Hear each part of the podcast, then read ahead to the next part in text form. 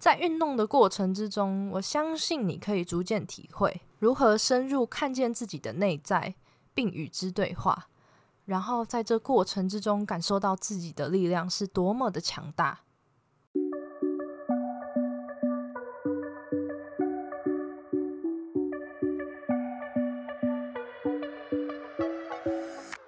Hello，大家好，欢迎回到贱女人的频道。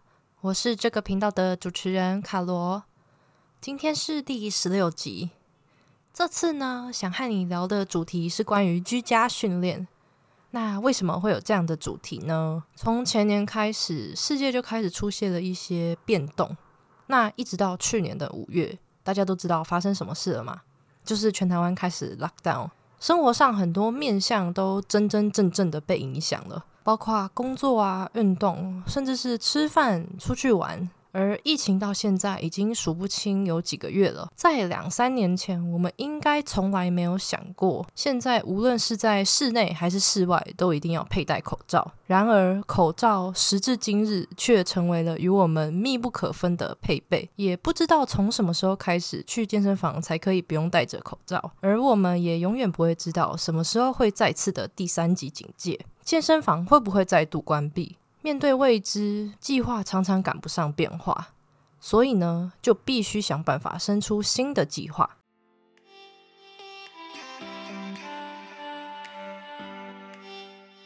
如果呢，你是第一次收听这个节目，这个节目是分享关于贱女人的大小事，希望我们可以一起将训练以及饮食融入生活，也希望能够让更多女孩不害怕健身，然后爱上健身。那么节目就准备要正式开始喽。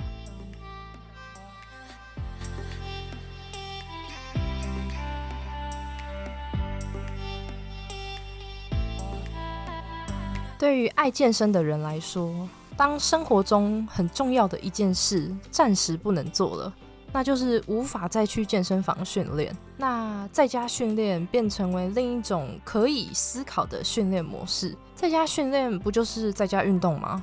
听起来是一件很容易的事情啊，但是呢，我们必须先评估自己适不适合在家训练，因为并不是每一个人都那么的适合，有很多技术上啊、心理上的层面需要去克服。毕竟健身房的负重训练和家里徒手拿弹力带或是翘臀圈的运动强度是截然不同的。不过呢，有了过往三级警戒的经验，我想我们也能够更游刃有余的去运用家中手边现有的器材来完成居家训练。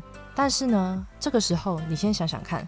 为什么我们会选择去健身房呢？像我的话，就是因为房间空间实在是太小了，小到只要铺上一块瑜伽垫，几乎就没有其他走道可言了。那健身房就会有足够的空间可以活动伸展。最重要的是还有各式各样的器材，而且健身房还有它整体的气氛啊，它放的音乐，这些都是它的加分条件。当然，我想多数人家中可能会买一些哑铃啊、壶铃或是杠铃。但是，一些体积比较大的，像是深蹲架啊，或是史密斯器材，应该是比较困难的，在家里比较难模拟出在健身房的气氛以及环境。所以说，如果要在家训练，我们就必须要先理解有两种大方向可以锻炼。第一就是徒手肌力，第二是体外负重。那徒手肌力像是伏地挺身啊、徒手深蹲、卷腹运动这些等等。就是利用自身的体重来完成动作。那体外负重的话，就比较适合有运动基础的人，会运用额外的重量，像是哑铃、壶铃来加入自己的运动课表。如果没有购买哑铃、壶铃啊，这些也没关系。有些人会利用弹力带、翘臀圈，甚至是家中的毛巾、水瓶，这些也都是属于利用体外负重来达到阻力训练的目的。所以这个时候，我就要来问问看你今天训练的目的是什么呢？如果说是为了保持运动习惯，那无论是徒手或是负重，那都很好。如果是为了减脂瘦身，那减脂最重要的就是要保持热量赤字。这两者运动其实区别也不大。那最后，如果是为了让肌肉成长，也就是增肌，就必须让身体达到超负荷的状态。什么是超负荷呢？超负荷就是当训练强度高于自己的极限时，身体要对抗比平常更高更高的训练量。那当身体适应强度之后，就会开始进步。在家训练要增肌，我不会说是完全不可能，这对有一定训练基础的人来说是有一定的难度的。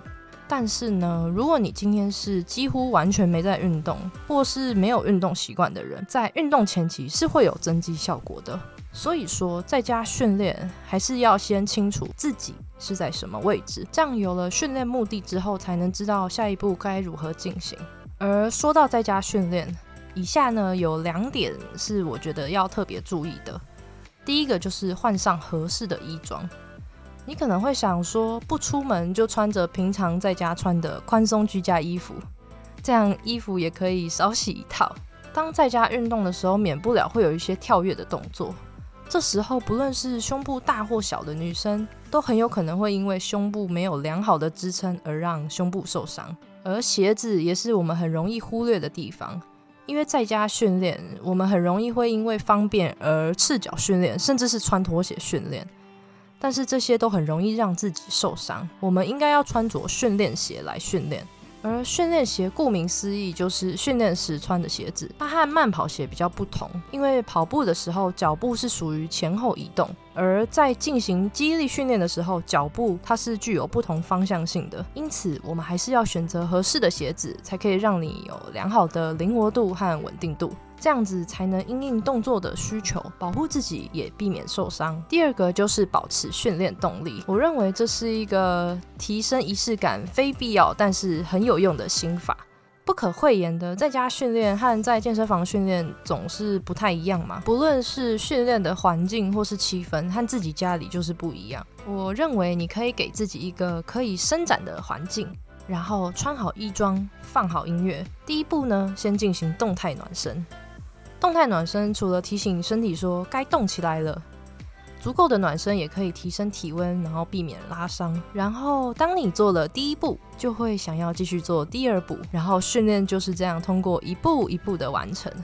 以上呢就是我认为在居家训练特别容易被忽略的两个要点。那这些方向都搞清楚了之后呢，居家训练的类型又可以分为两种，第一种就是观看已经录好的影片。第二种就是直播视讯训练。先来谈谈第一种网络线上影片。现在有越来越多健身型的影片放在网络上，只要在 Google 上面搜寻居家运动，就会有好几部，应该说好几页的影片任你去做挑选。这些影片也是有他们的优缺点。优点呢，第一个就是费用是免费的，这就是网络影片最大最大的优点。只要搜寻到关键字，想看多少次影片都不是问题，还可以无限的重播回放，然后慢动作。因此，很多人会选择这样的方式在家训练。第二个优点就是类型众多，因为很多人拍居家训练影片，有各式各样的种类，像是如果说今天想训练核心。或是想要加强臀部肌力，这些几乎都找得到，还可以随心所欲的每天换一部影片来练习，不会有影片看完的问题。不过呢，这也衍生出接下来我要讲的缺点。第一个就是什么人都可以拍，就是因为刚刚说类型众多，那代表很多人在拍，所以说无论拍片者的来历为何，身份是什么，只要他有网络有媒介，那就可以上传。这样就有点像是在去吃自助餐一样，虽然种类很多，但不一定每一样菜色都是好吃的嘛。第二个缺点就是不太适合初学者，即使影片有说明这是为了初学者或是进阶者所设计的课表，但是我们训练的程度也不是说用二分法就能简单分类的，对吧？如果说影片提到这是为初阶者设计的，但是如果不了解动作最根本的基础，结果其实动作还是隐含了一些五花八门的训练动作。那我们很容易因为想要达到跟影片中一模一样的姿势，然后却忽略了动作的正确性，进而受伤。但是影片中的人也无需对你负责啊，这样是不是就得不偿失了？那第二个类型就是因为防疫期间兴起的与教练视讯训练，你可能有听过，但是没有上过。很多人可能会想说，在网络上随便找都有网络运动影片呐，那我们就跟着做就好了，何必报名线上运动课程呢？那在这边让我分享它的优缺点给你听。那第一个优点就是不受时间及地点的限制。举例来说，对于朝九晚五的上班族而言，下班后还要赶去健身房是一件非常需要毅力的事情。除了人道以外，健身的装备也要准备齐全。因此，下班不是先回家准备好运动装备，不然就是一早上班就要先带去公司。这样听起来，一天两天下来可能没什么，久了之后，这些前置步骤也是瓦解运动动力的来源。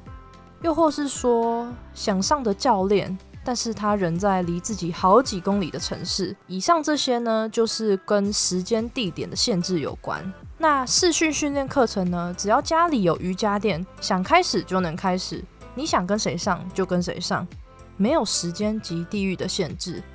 这对于想好好安排自己的行程计划的人，确实是可以达到有效的时间管理。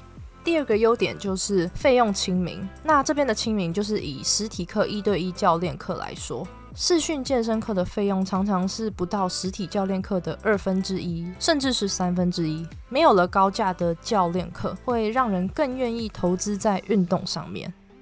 而且毕竟是付费的，代表老师他有义务要指导你动作，课程上的安排会比较完整。那接下来呢，就是缺点的部分。第一个是需要准备好自己的设备。不论是手机或是电脑，你都会需要一个视讯镜头，才能同步录制你的动作给老师看。若是这个时候你的镜头画素很差，或是网络不顺不稳，这样子都会影响到上课的品质。第二个就是自制力比较低的人，可能会很容易放弃。假设你是一个很容易累就喊停的人。那在实体教练课，因为是面对面，所以教练可以在你喊累的时候很及时的 push 你。但是透过镜头，教练可能没有看到你正在休息暂停，那这样学习效果就会大打折扣。我在去年的时候，也就是三级警戒时，也有报名参加了线上运动团课。那在上课之前，老师会先预告我们接下来课程会做到的动作。这样子可以先提前把用到的器材先准备好，并且有一个心理准备。上课的时候，老师也不是就嘴巴说说、自顾自的一直做，而是会一直透过镜头来确认我们的动作。那下课时，老师也会询问我们肌肉的感受度如何啊，身体状况还好吗？以便让老师适时的调整课表。因为少掉了面对面的接触，老师无法像实体课一样给予最直接的协助以及调整。比如说肌肉正确的发力位置啊，或是一些改变手握在器材上的角度，教练没有办法就是打开视讯嘴巴说说，所以说只能透过老师的口语指导，用说的确实是比较难以表达动作的技巧，所以这时候就相当考验老师的教学方式与学生的参透能力。而网络运动影片常常自带浮夸的标题，像是什么十分钟瘦大腿。站着也能瘦小腹，这些关键字看起来快又有效，对于追求快速有结果的现代来说，特别特别的吸引人。像我也会忍不住看一看，究竟里面卖的是什么神秘魔法。在这资讯爆炸的时代，我们可以很轻易的得到很多不一样花俏的训练方式，因为网络是现在的趋势。在这一大片网域之中，我们可以很轻易的在上面分享自己的兴趣、职业、看法或是体验等等。就像此时此刻，也是因为有了网络，才能够让你收听到这则音频，对吧？所以说，不管是什么类型的影片，撇除掉这种博眼球的部分，我想初心都是好的。因为没有这种标题，可能也无法在众多影片海之中生存下来。而一个只要是愿意分享，并且让人开始运动，就是一个好的开始，一个良善的循环结果。在运动的过程之中，我相信你可以逐渐体会如何深入看见自己的内在，并与之对话，然后在这过程之中感受到自己的力量是多么的强大。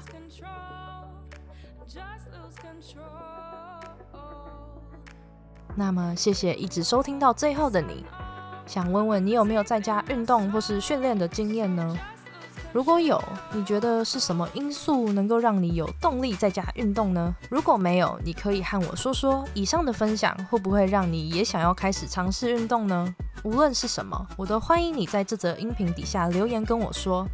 你也可以在 IG 上面 take 贱女人，并放上这一集的截图，账号是底线 Listen to Carol 底线，和我分享你的感受，和我分享你的心得。最后，谢谢节目开播以来一直默默在收听的你。我想我知道你可能比较害羞一点，但我真的真的很希望你能够在 Apple Podcast 上面帮我打五颗星星，并且留言。你可以告诉我对你来说最有感触或是最有收获的地方，然后标注是哪一集。这对我来说会是一个很大很大的鼓励哦，而且这样我也会知道我有帮助到你，然后更有动力创造出更好的内容。最后的最后，你一定要记得，You can be strong and sexy。那我们就下次再见喽。